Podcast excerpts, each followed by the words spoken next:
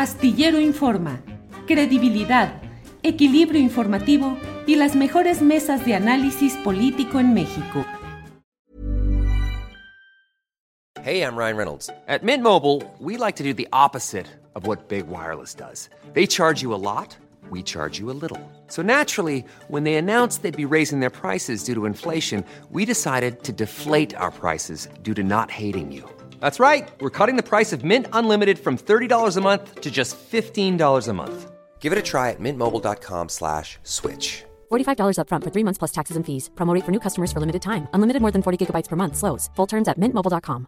As a person with a very deep voice, I'm hired all the time for advertising campaigns. But a deep voice doesn't sell B2B, and advertising on the wrong platform doesn't sell B2B either. That's why if you're a B2B marketer, you should use LinkedIn ads. LinkedIn has the targeting capabilities to help you reach the world's largest professional audience.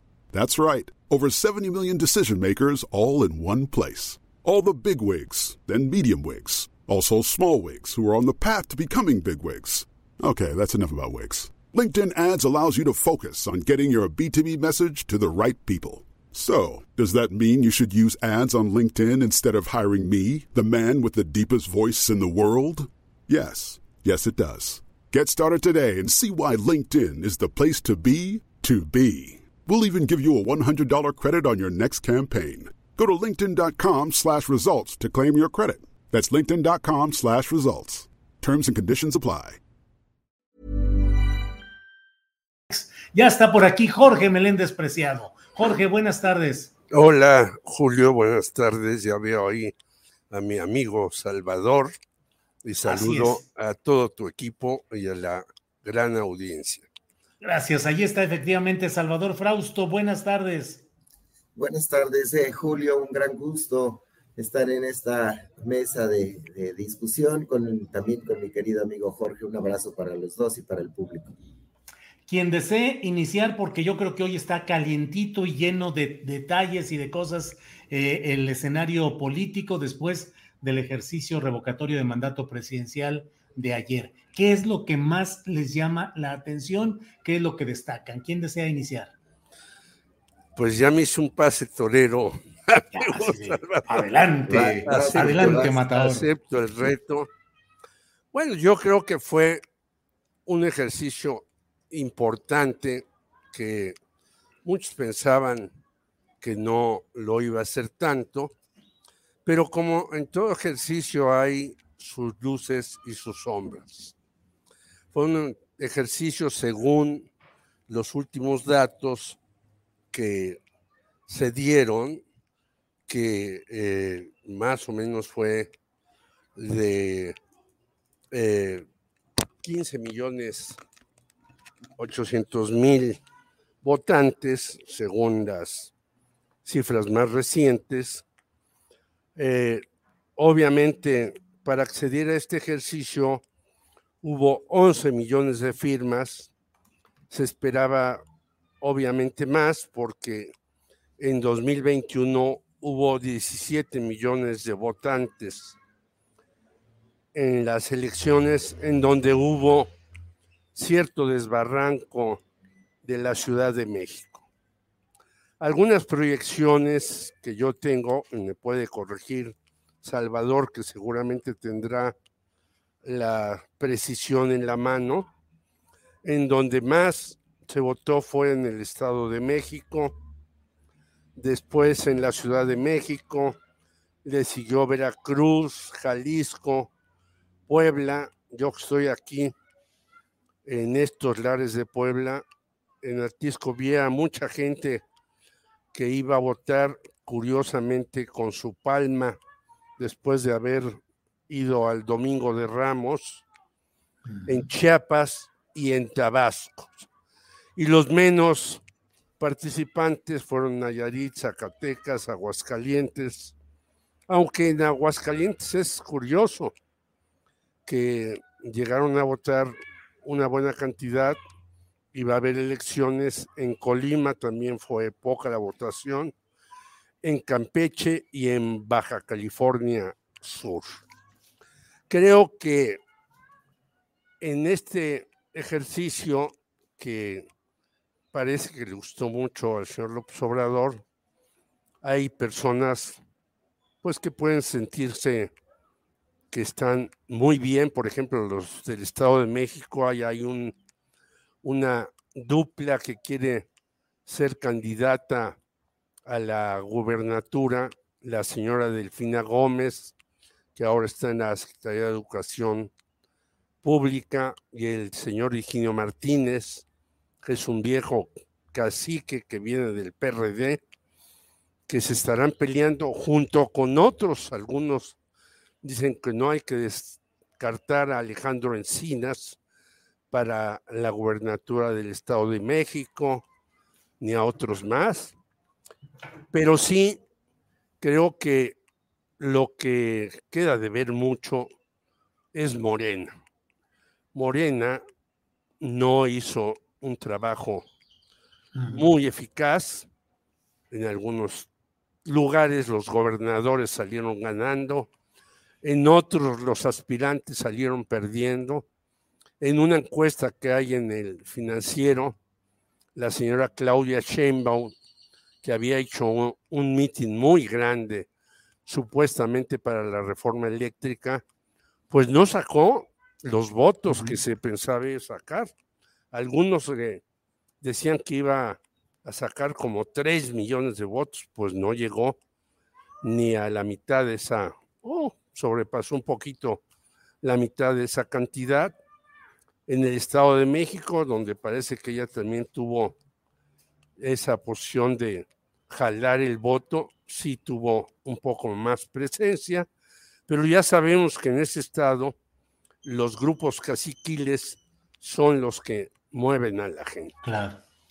Y después de esto, lo que viene es todavía una contienda mucho más problemática, mi querido Julio y Salvador, porque viene el asunto de la reforma eléctrica, que por estos días sabremos si pasa o no pasa, a pesar de lo que haya dicho el señor que está a cargo de ese partido, Alejandro Moreno, pues quién sabe si le hagan caso, a pesar de que digan que van a expulsar, viene una posible y casi segura reforma electoral que también traerá muchos problemas, ya están algunos, el señor Basabe dice que es un regreso al prismo de los años 20, en fin, y vienen una serie de cuestiones importantes a discutir en México, porque yo creo que ese es el punto de arranque del señor López Obrador para despedir. No solamente sus obras, el tren Maya, Dos Bocas, el interoceánico, etcétera, sino estas reformas que van a venir y no sabemos si pueda venir algo que había planteado Andrés Manuel, que yo creo que hay que hacer antes de que él se vaya, y él ha eludido un poco el tema, que es la reforma sendaria. Sí, Bien, sí. la señora que está a cargo del SAT, Raquel Buenrostro, consiga más y más dinero por muchos que no pagan, que hay que decirlo y hay que seguirlo diciendo. Entre ellos este señor defensa, que le dicen el diablo Fernández, José Antonio Fernández, que es un evasor terrible, pero también otro evasor terrible que se supone que está de la mano de la 4T, es el señor Ricardo Salinas Pliego, que tiene, por cierto, ahí el canal 40 que se robó hace muchos años, claro. no ha devuelto. Entonces tenemos muchos problemas enfrente. Sí. No solamente este de pues ya levantarle la Sí. mano al observador y se queda, que nadie decía que se fuera, Claro. ni entre los mismos opositores, pero tenemos una serie de problemas enfrente que se requiere mucha enjundia, mucha valentía y mucha decisión para poder que, hacer que este país empiece a cambiar en serio en una serie de cuestiones fundamentales, entre ellas las fiscales. Gracias, Jorge. Salvador Frausto, ¿qué destacas de la jornada del ejercicio revocatorio de mandato? ¿Qué te latió más y qué perspectivas o qué consecuencias advierte? Salvador, por favor. Eh, pienso que hay varias lecturas interesantes de, esta, de este ejercicio de revocación de, mandato, pero el mensaje central es que el movimiento López Obradorista mostró músculo, eh, mostró un músculo eh, mayor a las expectativas que había, se consideraba que iba a, a votar bastantes menos personas, eran los cálculos, digamos, el consenso de los cálculos que se hacían eh, de cuánta gente iba a acudir a las urnas y sin embargo acudieron pues más de 16 millones de personas, el 17% del padrón eh, electoral alrededor de esta cantidad y pues más del 90% votó a favor de que se, eh, se continuara en su, en su empleo el presidente López Obrador y el porcentaje pues es muy bajo de las personas que se oponían a este. Entonces el movimiento López Obradorista, como bien lo resumió eh, el eh, rapé, el cartonista, en su entrega de hoy en el periódico Milenio, que dibuja López Obrador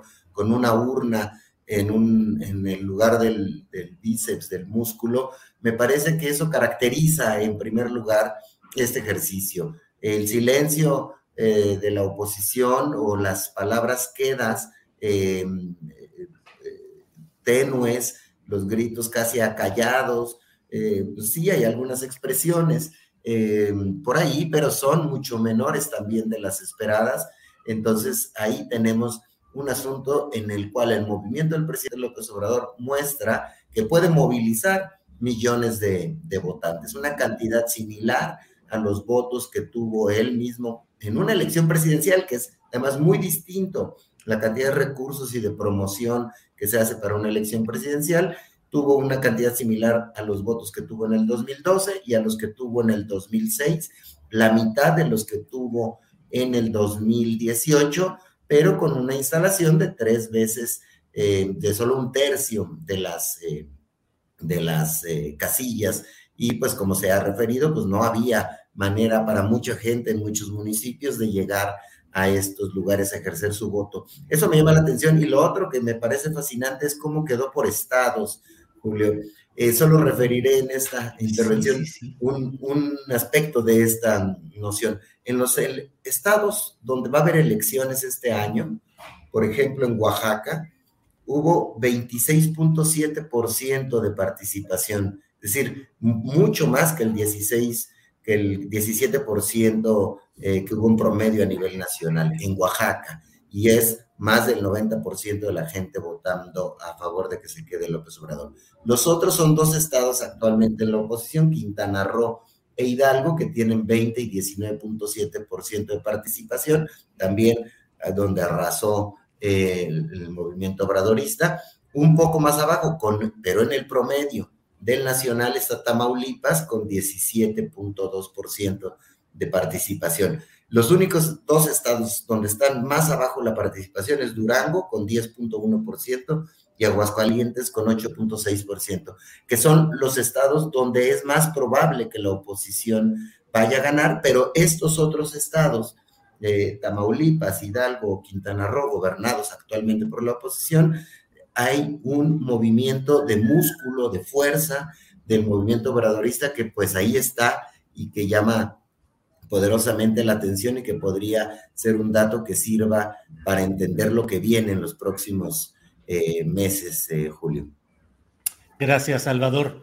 Em, Jorge Meléndez, ¿qué opinas del número en sí de los 15 millones de votos, número redondo, a favor de Andrés Manuel López Obrador?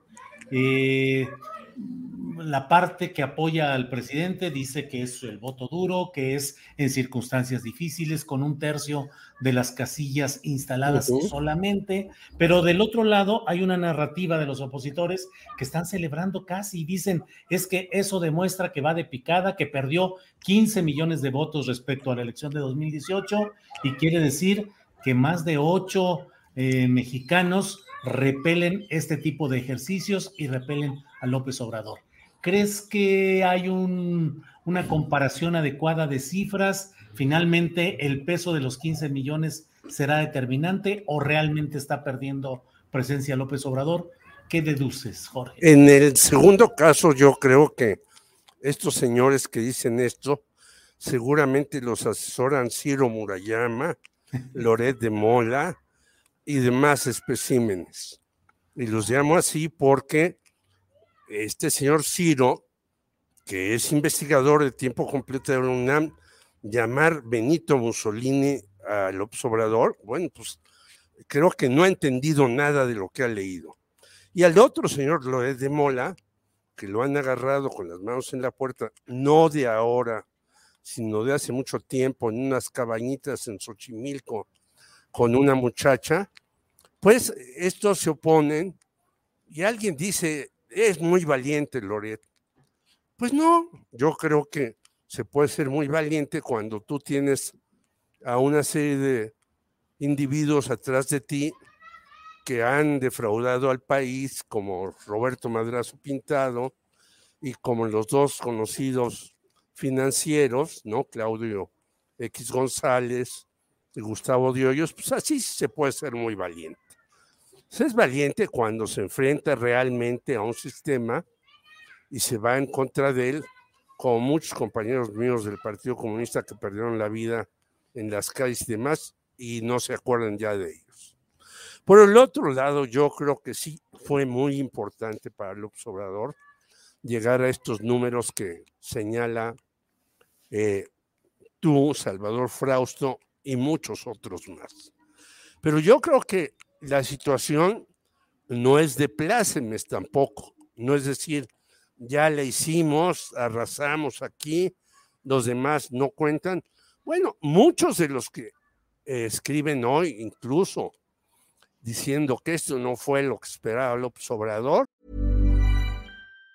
Say hello to a new era of mental health care.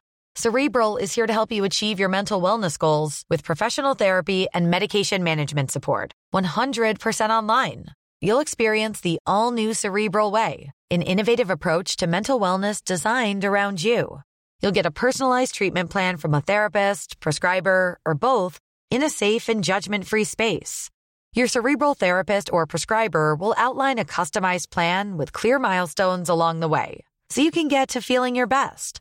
With Cerebral, you're not alone in your mental health journey. We're here to empower you to live a fulfilling life.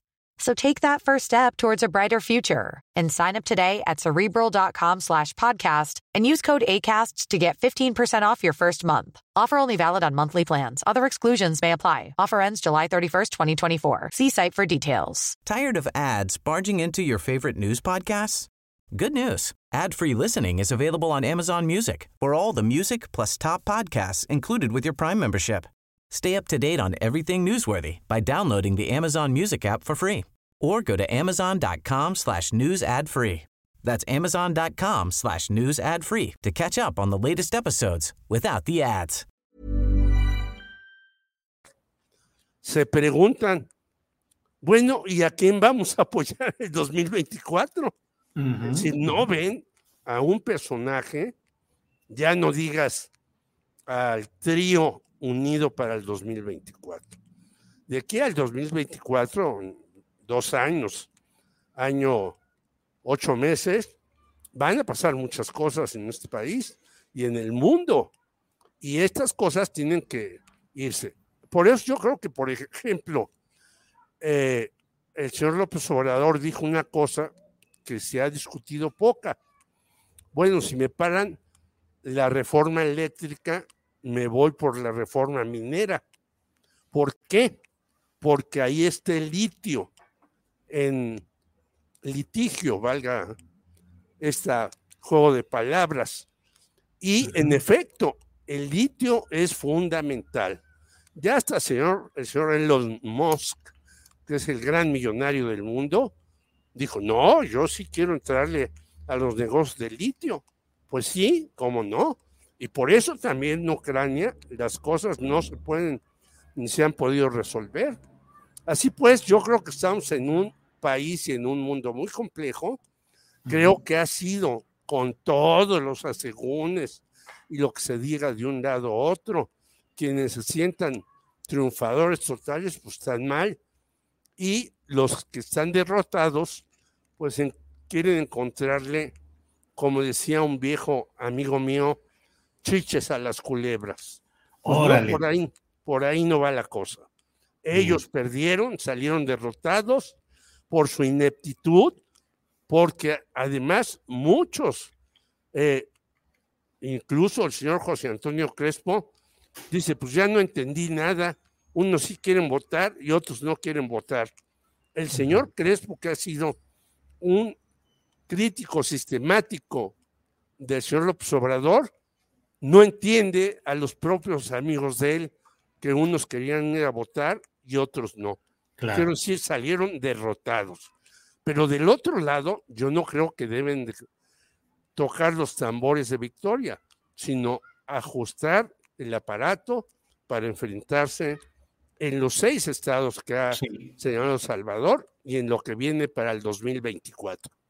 Gracias, Jorge. Salvador Frausto, otro de los temas, hoy ha arrancado el proceso legislativo en el sentido de dictaminar en comisiones el tema de la reforma eléctrica que se pretende meter mañana y hasta que termine, tal vez el jueves santo, a discusión en el plenario y votación. ¿Cómo ves el electrizante episodio, Salvador?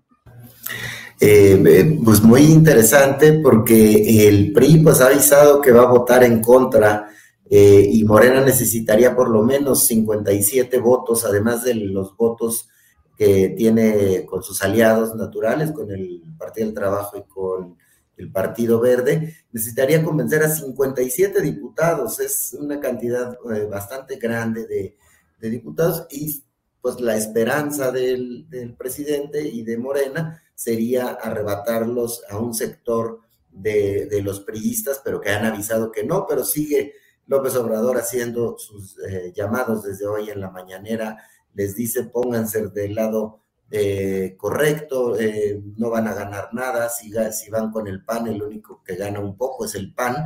Entonces, sí va a ser muy interesante esa discusión, yo creo que no es un asunto de pronóstico reservado lo que vaya a ocurrir en los próximos tres días uno de los escenarios es eh, pues que se vote en contra de la reforma del presidente, el otro es que el PRI cambie de bandera al menos unos cuantos diputados y quizá de otros partidos, eh, pueda haber sorpresas en Movimiento Ciudadano, PAN o, o el PRD.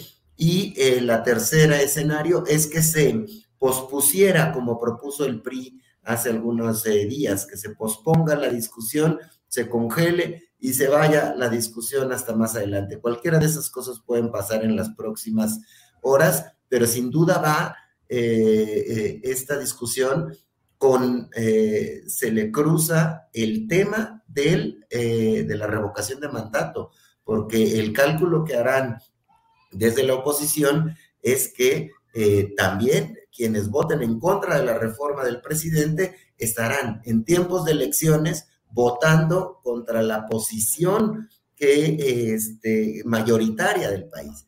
La posición mayoritaria del país está simpatizando con el movimiento López Obradorista, por tanto con la reforma eléctrica. Entonces, en tiempos de elecciones todo puede pasar, es decir, eh, puede haber ahí un tipo de negociación. En el caso de Hidalgo, que es la esposa del de, eh, jefe de los diputados de, del PRI, es la candidata al gobierno del estado y que tiene ciertas posibilidades de competir, de ser competitiva ahí, pues ahí pueden haber cálculos y negociaciones a cambio de los votos del PRI por ciertas posiciones en las gubernaturas. Ya vimos que el presidente premió a dos gobernadores que eh, hicieron eh, poca campaña a favor del PRI, que es el caso de Quirino Ordaz en Sinaloa, que lo mandó de embajador, y de Claudia Pavlovich en Sonora, que también hizo poca campaña por su partido en su estado y ahora también está en camino a ser embajadora. Entonces, em, ahí esas negociaciones en lo oscurito las podremos eh, mirar en las próximas en las próximas horas o de plano ver que se posponga la discusión de la reforma eléctrica. Solo añadiría una cosa del tema de revocación de mandato se veía con mucho eh, cuidado el tema de la Ciudad de México. Se pensaba que era probablemente eh, la expresión de los votos iban a mostrar mucha debilidad de Claudia Sheinbaum. Me parece que la libró. Hubo un porcentaje de votación eh, similar al promedio nacional, un eh, porcentaje de votación grande, de alrededor, cerca del 90% para eh, el presidente López Obrador, y me parece que alcanza a librarla a penitas Claudia Sheinbaum en, como muestra de cómo la ciudad mm, mantuvo cierto apoyo al presidente López Obrador, Julio. Sí, Salvador, gracias. Coincido en que la lectura de las características regionales, qué estado aportó, cuál no, va a significar mucho y ciertamente, pues la Ciudad de México no tuvo la recuperación que podría esperarse y que hubiese, se hubiese dado una, un mayor vuelco de votos a favor de la opción de López Obrador. Si eso eh, va a a influir en las decisiones finales de candidaturas, pues creo que ahí Claudia Sheinbaum va un poco rezagada en ese terreno.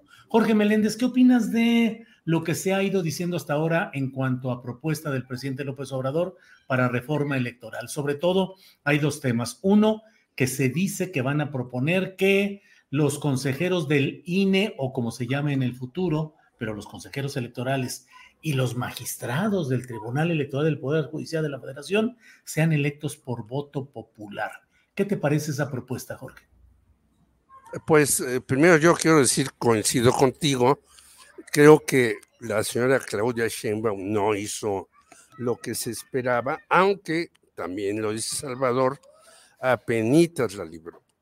Pero bueno, ahí queda eso. Lo otro yo creo que se necesita una reforma electoral de fondo, como tú, perdóname que te cite, lo dijiste en alguna de tus columnas. Está bien que se desmantele ese aparato tan costoso, tan inoperante y tan lleno de aviadores que es el Instituto Nacional Electoral. Pero creo que también hay que ver otras cosas que son importantes. Las candidaturas independientes. Es monstruoso querer que se tengan tantos votos para candidaturas independientes. Luego ya vimos los resultados. Lo del Bronco, que compró votos al por mayor.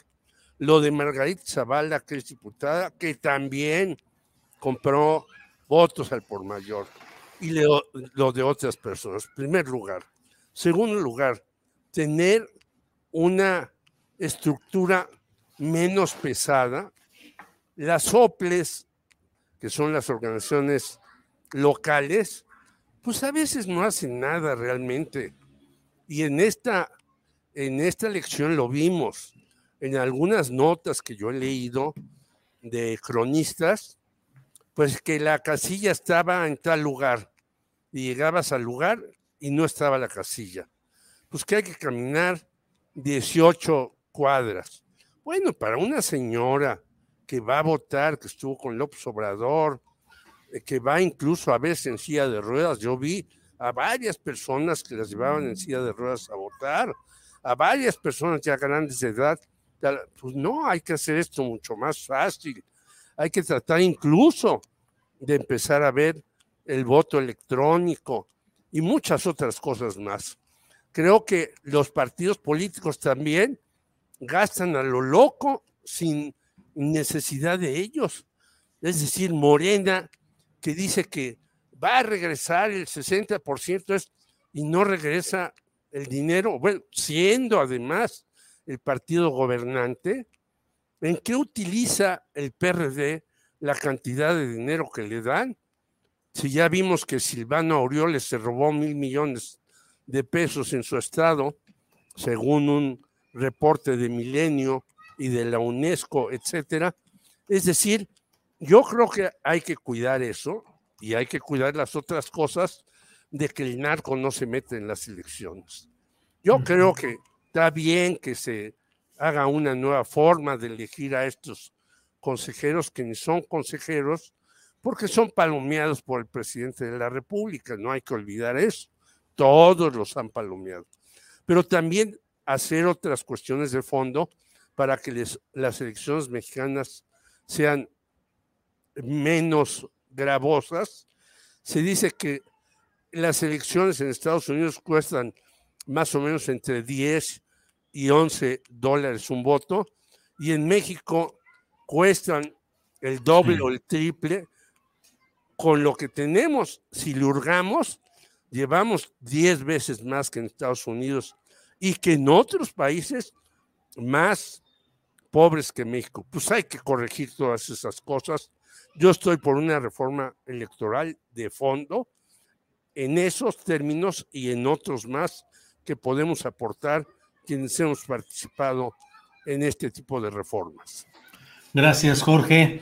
Eh, Salvador Frausto, vamos cerrando ya esta mesa, son las 2 de la tarde con 58 minutos. ¿Qué opinas de esa propuesta de reforma electoral, particularmente pues el tema de la elección por voto popular de consejeros electorales y de magistrados electorales? Y bueno, se me pasó un poco ahí con Jorge, pero el tema también de eliminar plurinominales. ¿Qué opinas pues de la propuesta, Salvador? Es interesante como inicio de una discusión de qué hacer con el INE. Me parece que eh, eh, por una parte es eh, tentador pensar en que los consejeros sean elegidos en urnas para que deban su lealtad a los ciudadanos. es interesante. Sin embargo, también los puestos de los consejeros electorales tienen algo de técnico. Se necesita también que sean personajes con ciertas expertise en derecho electoral, en cuestiones que tengan que ver con eh, el estudio de las democracias y de los movimientos populares. Entonces, eh, me parece que debería haber un método híbrido en el cual sí surja desde el Congreso algún tipo de terna y esta eh, sea sometida a votación de los ciudadanos. Puede ser interesante porque lo que hemos visto en los últimos años, o prácticamente desde el nacimiento del IFE y luego del INE, es que obedecen los consejeros a los partidos que los pusieron y por tanto eh, a los intereses de los que los pusieron. Si los recomendó un intelectual con el PAN y consiguieron los votos eh, gracias a eso para llegar a ese puesto, pues obedecen esos consejeros a esos amigos eh, de los círculos intelectuales y a esos partidos que los propusieron y entonces ahí es donde eh, estamos viendo a árbitros eh, electorales que marcan más faules a los que no lo pusieron que a los que los pusieron. Entonces, un eh, método híbrido podría ser interesante en una reforma electoral en nuestro país, en el cual, pues sí, sin duda, ese sea un tema importante, el de cómo elegirlos y a quién le deben el puesto, a la gente o a los partidos y a eh, élites de, personas influyentes. Eso es por un lado. Y por otro lado, sí, el gran costo del Instituto Nacional Electoral, pues podría reducirse con otro enfoque y con otro modo de organizar las, eh, las elecciones. Entonces, sí es una discusión muy interesante la que se, la que se avecina y a favor del, del, del INE diría, también mostró en esta ocasión su gran capacidad para organizar elecciones. Su capacidad organizativa es implacable. Abrieron prácticamente todas las casillas, hubo muy pocos incidentes y hay algunos asuntos eh, por corregir, como la gran distancia eh, que había de algunas, de algunas casillas. Pero eh, me parece que el asunto a resolver en el INE, más que lo operativo, es a quién le responden los consejeros y el asunto de hacerlo eh, menos oneroso, eh, Julio. Salvador, Jorge, muchas gracias. Son las 3 de la tarde con dos minutos. Jorge, como siempre, muchas gracias, por la participación en este lugar. Julio, un saludo a Salvador, un abrazo a tu equipo y a la audiencia y que le den like para que los señores de los algoritmos no nos hagan como el INE, nada más que de desde atrás. Así es. Gracias, gracias Jorge. Buenas tardes. Salvador Frausto, muchas gracias y buenas tardes. Buenas tardes, Julio. Buenas tardes, eh, Jorge. Eh, hasta pronto. Y que Dios nos agarre confesados. Sí, con todo lo que viene ya. En esta Semana Santa. Es una semana eléctrica. Que estén bien. Muchas gracias y buenas tardes. Hasta luego. Selling a little or a lot? Shopify helps you do your thing however you cha-ching. Shopify is the global commerce platform that helps you sell at every stage of your business. From the launch your online shop stage to the first real life store stage, all the way to the did we just hit a million orders stage. Shopify is there to help you grow. Shopify helps you turn browsers into buyers with the internet's best converting checkout. 36% better on average compared to other leading commerce platforms because businesses that grow grow with Shopify. Get a $1 per month trial period at Shopify.com slash work. Shopify.com slash work. Tired of ads barging into your favorite news podcasts? Good news. Ad-free listening is available on Amazon Music. For all the music plus top podcasts included with your Prime membership. Stay up to date on everything newsworthy by downloading the Amazon Music app for free or go to amazon.com slash news ad free. That's amazon.com slash news ad free to catch up on the latest episodes without the ads. Para que te enteres del próximo noticiero, suscríbete y dale follow en Apple, Spotify, Amazon Music, Google o donde sea que escuches podcast. Te invitamos a visitar nuestra página julioastillero.com.